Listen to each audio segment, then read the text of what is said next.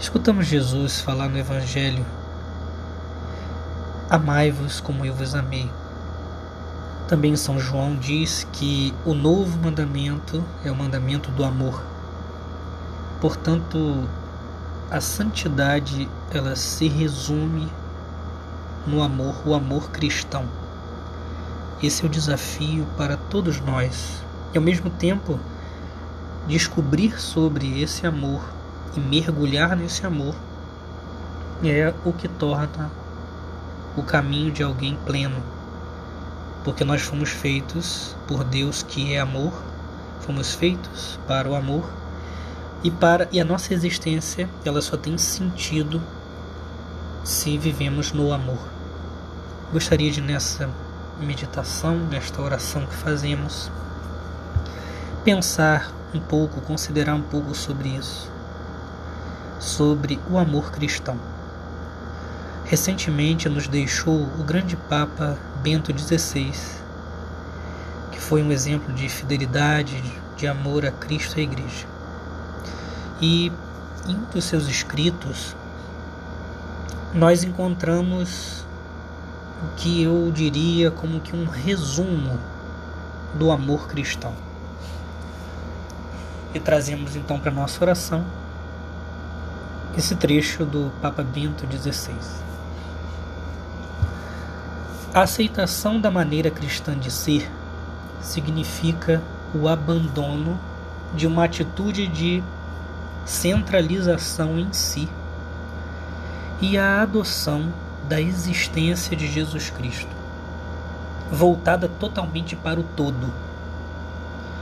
Esse é também o significado da expressão seguimento da cruz, que não é absolutamente uma devoção particular, e sim expressão da ideia fundamental de que o ser humano, deixando para trás o isolamento e a tranquilidade do próprio eu, afastando-se de si mesmo, para contra contrariando o próprio eu, seguir o crucificado e colocar-se a serviço dos outros. Nos relata os Atos dos Apóstolos que os primeiros cristãos assumiam de um modo tão concreto essa atitude de saída de si, de descentralização, de busca pelo bem do outro, esse, essa quebra do egoísmo que muitos vendiam suas posses, diz os Atos dos Apóstolos, e colocavam aos pés dos apóstolos o dinheiro para o bem comum. Também vemos os próprios apóstolos escolherem homens para ajudar no serviço às mesas dos pobres, para que eles pudessem continuar a pregação do Evangelho, ou seja, como era importante também esse, esse serviço, pensar no outro, organizar para, para assistir as pessoas. Essas descentralização e também assumir essa existência de Jesus Cristo. Que grande desafio! São Paulo, numa ocasião, diz: Não sou eu quem vivo, é Cristo que vive em mim. Ou seja, saiu tanto de si, assumiu tanto a missão que Cristo deu, deu a ele, se identificou tanto com Cristo pelos seus sofrimentos, pela sua pelo seu amor, que ele diz: Não sou eu quem vivo, é Cristo quem vive em mim. A conversão parece estar nessa reviravolta interior. O cristão não é mais alguém que vive isolado em si, ele é outro Cristo. Como devemos pedir ao Senhor a graça dessa reviravolta dentro de nós? A quebra do nosso egoísmo, de nossas prisões no próprio eu. Essa reviravolta que faz com que sejamos santos, o amor. Voltando à frase do Papa Bento, destaco o abandono de uma atitude de centralização em si e a adoção da existência de Jesus Cristo. Ou seja, eu sou cristão se assumo o modo de viver de Jesus Cristo, se busco essa identificação com Ele. Mas como que é essa existência de Jesus? A carta aos Filipenses nos diz assim: Sendo ele de condição divina, não se prevaleceu de sua igualdade com Deus, mas esvaziou-se a si mesmo, assumindo a condição de escravo e assemelhando-se aos homens. E sendo exteriormente reconhecido como homem, humilhou-se ainda mais, tornando-se obediente até a morte morte de cruz. A existência de Jesus Cristo, diz a carta aos Filipenses,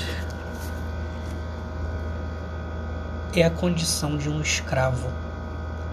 Cristo se fez escravo de todos.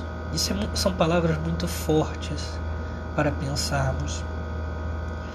Devemos assumir a vida de Cristo em nós, a existência de Cristo em nós, e Cristo se fez servo, se fez servo de todos, abaixou-se o escravo é aquele que vive em prol dos outros, não vive para si mesmo, vive para servir os demais. Isso é deve ser um pedido de nossa alma. E como é difícil por causa do apego que temos a nós mesmos, parece que queremos fazer o caminho contrário de Cristo.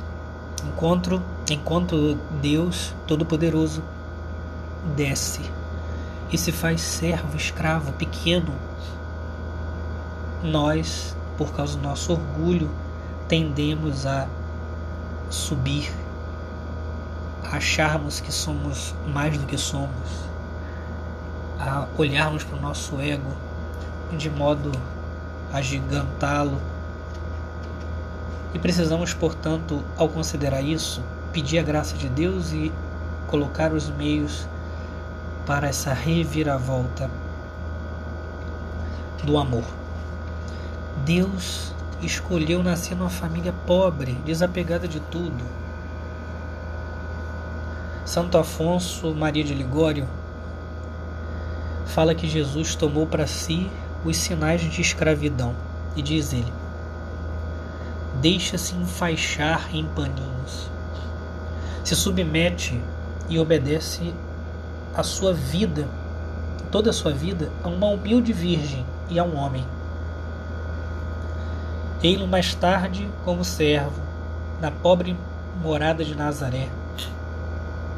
Ora a debastar madeira que José devia trabalhar, ora a recolher fragmentos para o fogo, ora a varrer a casa, buscar água, abrir ou fechar a oficina, um Deus que serve um Deus que varre a casa, um Deus que trabalha, de Santo Afonso.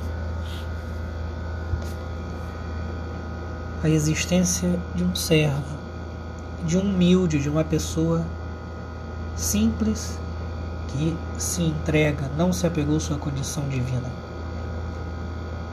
Na última ceia, antes de Jesus assumir a humilhação da cruz, ele tem um gesto que hoje nos impressiona, mas antigamente poderia ser mais forte ainda. Ele toma a bacia, toalha e lava os pés dos seus discípulos. A atitude de lavar os pés, de se inclinar, de lavar os pés, era a atitude dos criados, dos servos, que faziam com aquele que chegavam, com aqueles que chegavam na casa ele assumiu essa essa condição. Ele se fez servo, servo de todos. Deus, que é o centro do universo, se faz homem para mostrar, mostrar a atitude de salvação do homem, descentralizar-se, ser dom para além de si mesmo Louvemos nosso Senhor por nos amar tanto nesse momento da nossa oração. Por vir até nós, por se fazer pequeno, por se entregar a nós, mesmo sem merecermos. Os santos viveram assumindo essa existência de Cristo, esse esvaziamento de si pelo bem do outro, essa saída de si mesmo, saída do seu orgulho. Trago aqui um trecho de um escrito de São Roque Gonzales, celebrado este santo em 19 de novembro. Um jesuíta, junto com seus companheiros jesuítas, que evangelizaram parte da América. Diz ele: Encontrei um local onde podia ficar, uma pequena choupana perto do rio, e passando algum tempo ofereceram-me uma palhoça maior. Dividimos entre nós o limitado espaço da nossa morada, com um tambique feito de canas. Resolvemos continuar na mesma palhoça, embora tudo nos faltasse. O frio era tanto que nos costumava adormecer, que nos custava adormecer. O alimento também não era melhor. Milho ou farinha de mandioca, que é a comida dos índios. Os índios, com os próprios olhos, viram que os nossos eram para eles, eles como verdadeiros pais, dando-lhes de bom agrado quanto tinham em casa e assistindo-os nos seus trabalhos e enfermidades, de dia e de noite, auxiliando-nos, auxiliando-os não só em proveito das suas almas, o que é certamente mais importante, mas também de seus corpos. Veja esses homens saindo do seu da sua vida estabelecida, vêm para América para evangelização e se entregam de verdade, abrindo mão de seu comodismo, saindo de si para o bem dos outros, e isso não só um bem físico, material que também faziam, mas principalmente para o bem espiritual de tantos que precisavam ouvir o Evangelho de Cristo. Conta-se também que a irmã Dulce, Dulce dos pobres, já doente, ela ficava numa cadeirinha e muitos, muitas pessoas importantes vinham visitá-la. E a atitude dos santos, essa atitude da saída de si, inclusive a irmã Dulce dizia: Deus disse para amar a Ele sobre todas as coisas e próximo como a nós mesmos. E ela falava, e ele grifou o próximo como a nós mesmos. Irmã Dulce, nessa cadeirinha, recebendo visitas, os poderosos, os importantes, depois da visita, ligavam para o hospital e diziam: Olha, nós, eu estou doando uma cama para a irmã Dulce sair daquela cadeira desconfortável. A irmã Dulce recebia a cama, agradecia e falava: Ótimo, mais uma cama para o meu hospital e dava para os pobres no hospital. Atitude de descentralização de si. Assumiu a existência de Cristo, servo, escravo de todos, escravo de todos, crucificado, entregue pelo bem dos outros. Voltando às palavras do Papa Bento, essa existência, esse seguimento da cruz, essa maneira de viver, que é a maneira cristã, não é uma devoção particular, alerta o Papa Bento. Não pode se perder em bons sentimentos. É uma atitude para toda a vida. O orgulho nos aprisiona a nós mesmos, nós temos que ter consciência disso. Por isso, essa descentralização de nós mesmos é uma luta.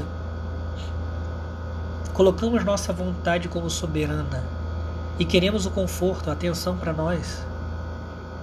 A santidade, diz, continua o Papa, é afastar-se de si para, contrariando o próprio eu, colocar-se a serviço dos outros. Então veja, por conta da, da nossa concupiscência, nós buscamos agradar a nós mesmos, apegar-nos a nós mesmos. E o amor é afastar-se dessa atitude. Veja o corpo cansado de irmã Dulce, pedia com certeza conforto, de uma cama, mas para servir, ela contrariava o próprio eu e pensava nos outros.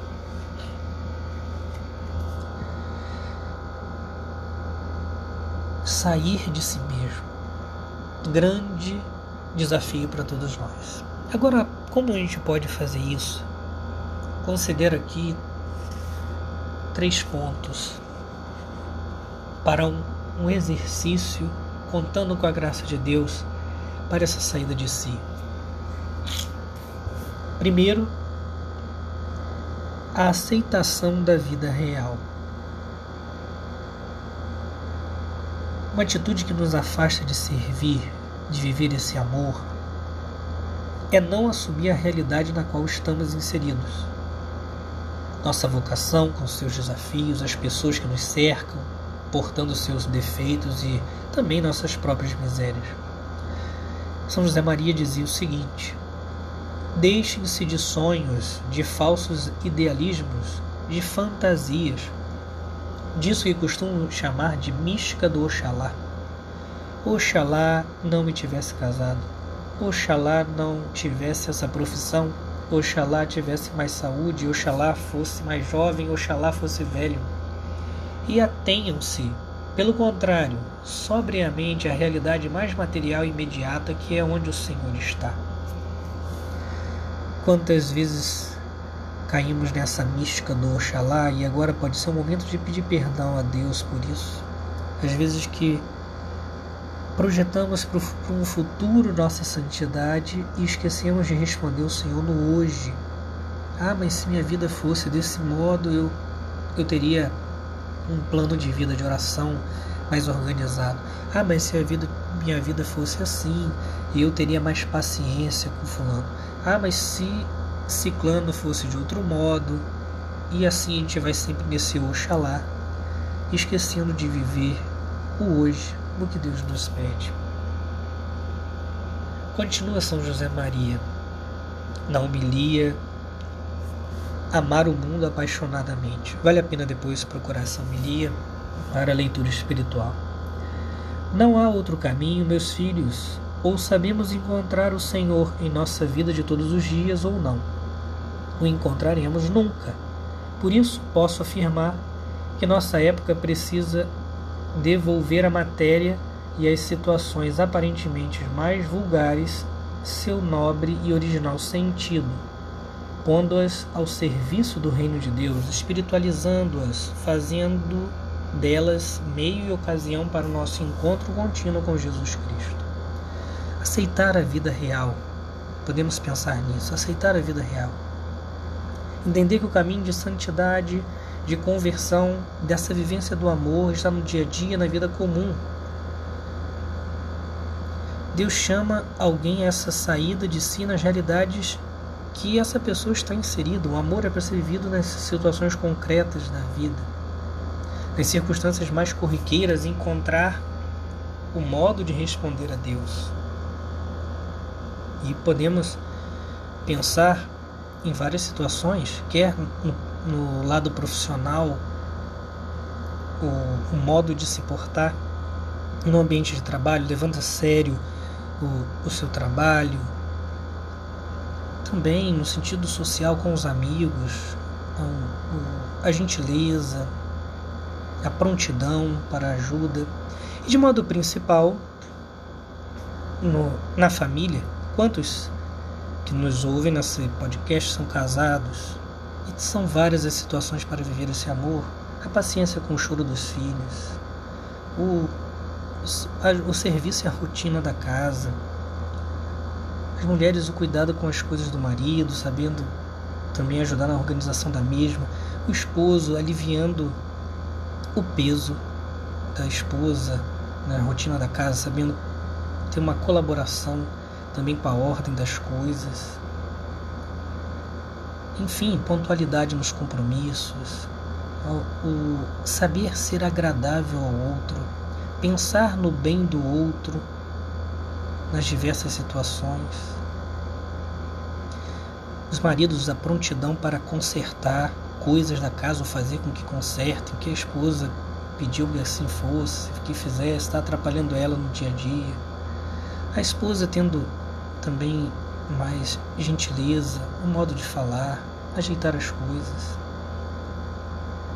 cuidar, enfim, pontualidade, o modo de se portar na, também com, na sociedade, o modo como se fala com um atendente de uma loja, com o, o garçom no restaurante e tantas outras situações que possam estar inseridas. O amor. Viver essa saída de si. Pensar no bem do outro. São José Maria diz de espiritualizar as situações. Isso é ver o sentido espiritual das realidades da vida. Ver a fé que ilumina todas as situações. Lembro-me agora de um pai de família que uma vez num testemunho dizia que ao acordar com o choro dos filhos, pensava nos monges que levantavam para rezar. E ali ele fazia sua oração, querendo dar glória a Deus na missão que Deus colocou ele. Também vi uma postagem de uma mulher que dizia que via nos, nos serviços que ela escolhia fazer para, para o esposo, para a casa, para os filhos, como um remédio que gota a gota ia purificando o egoísmo dela e oferecia a Deus. Preciso pensar nisso. Sair de si nas realidades concretas. Número 2, segundo ponto, adquirir o espírito de serviço. Espírito de serviço é uma vigilância alegre em servir as pessoas, ir em primeiro, é a prontidão, assumir para si as oportunidades de serviço. Eu vim para ser, eu vim para servir, não para ser servido, diz o Senhor. É assumir a existência de Cristo em todas as ocasiões.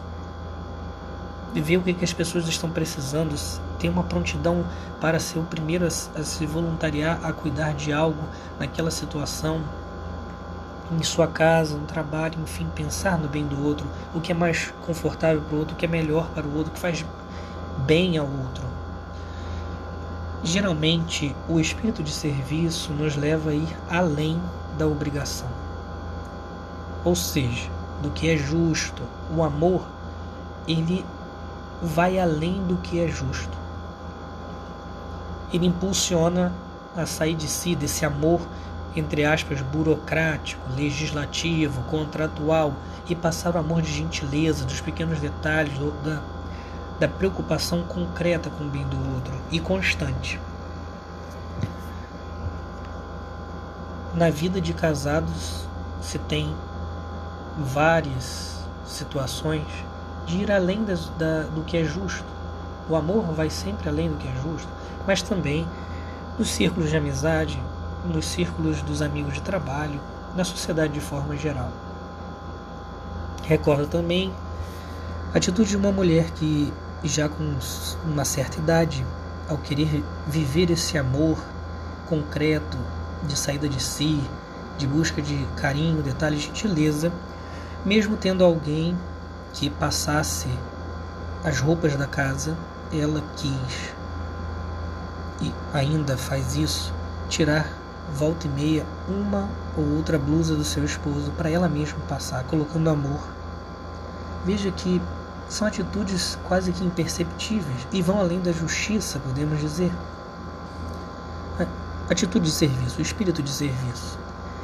O Papa Francisco disse numa homilia: E que significa concretamente viver este amor? Antes de nos deixar este mandamento, Jesus lavou os pés aos discípulos. Depois de o ter pronunciado, entregou-se no madeiro da cruz. Amar significa isso. Servir, dar a vida. Servir, isto é, não colocar os próprios interesses em primeiro lugar. Desintoxicar-se dos venenos da ganância e da preeminência, combater o câncer da indiferença. Perguntamos-nos o que fazemos em concreto pelos outros. Isso é amar, viver as tarefas de cada dia em espírito de serviço e amor. Palavras fortes, bonitas. Continua o Papa: a santidade não se faz de alguns gestos heróicos, mas de muito amor diário. Estás casado? Se santo, amando e cuidando do teu marido, da tua esposa, como Cristo fez com a igreja. A santidade ela não é para amanhã, é para hoje. A santidade se realiza no, no concreto do dia a dia. Você também no trabalho pensando: aqui estou, passo por isso, faço, tenho esse esforço para sustentar minha casa, para o bem dos meus. Sempre essa saída de si. Colocar amor diário, diz o Papa. O terceiro ponto para caminharmos para a conclusão dessa meditação é a gratuidade. Esse amor de Cristo, o amor cristão, ele tem um traço bem especial, que é o amor gratuito. O amor gratuito. Diz a palavra Deus nos amou por primeiro. Antes de podermos pronunciar a primeira palavra, antes de entendermos algo, ele já nos amou. E o batismo de crianças parece nos sinalizar constantemente isso. Deus nos alcança com sua graça, com sua vida, com sua força, com, com seu poder, antes mesmo de entendermos qualquer coisa. Ele vem até nós. Diz o Evangelho: quando deres esmola, que tua mão direita não saiba o que faz a esquerda. A conversão à existência de Jesus Cristo, e não centrada em nós mesmos, traz a característica de servir gratu gratuitamente, sem desejar algo em troca. Quando servimos para receber algo, acabamos servindo a nós mesmos. Isso é muito verdade. E nessa oração podíamos pedir perdão a Deus pelas vezes que não amamos, pelas vezes que nossas atitudes têm aparência de amor, mas não amamos de verdade. Porque no fundo estamos buscando a nós mesmos. E queremos pedir, Senhor, a vossa graça para vivermos esse amor, o amor da cruz, o amor gratuito, o amor que sai verdadeiramente de si. Uma pessoa que serve, que ama, costuma receber amor também. Por sinal, Platão já dizia na antiguidade: amor atrai amor. Mas o cristão deve agir não movido por isso, mas por Deus, para a glória de Deus.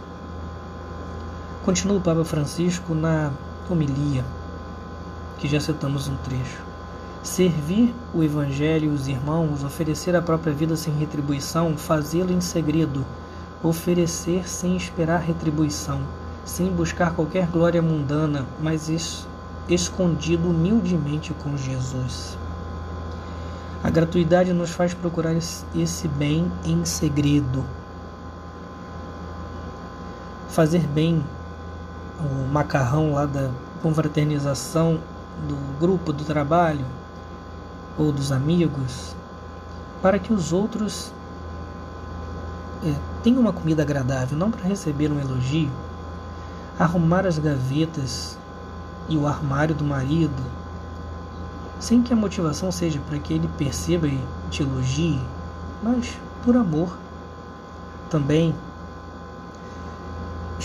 chegou em casa, ficar com a criança, para a esposa ter um tempo para um bom banho, para fazer alguma outra coisa.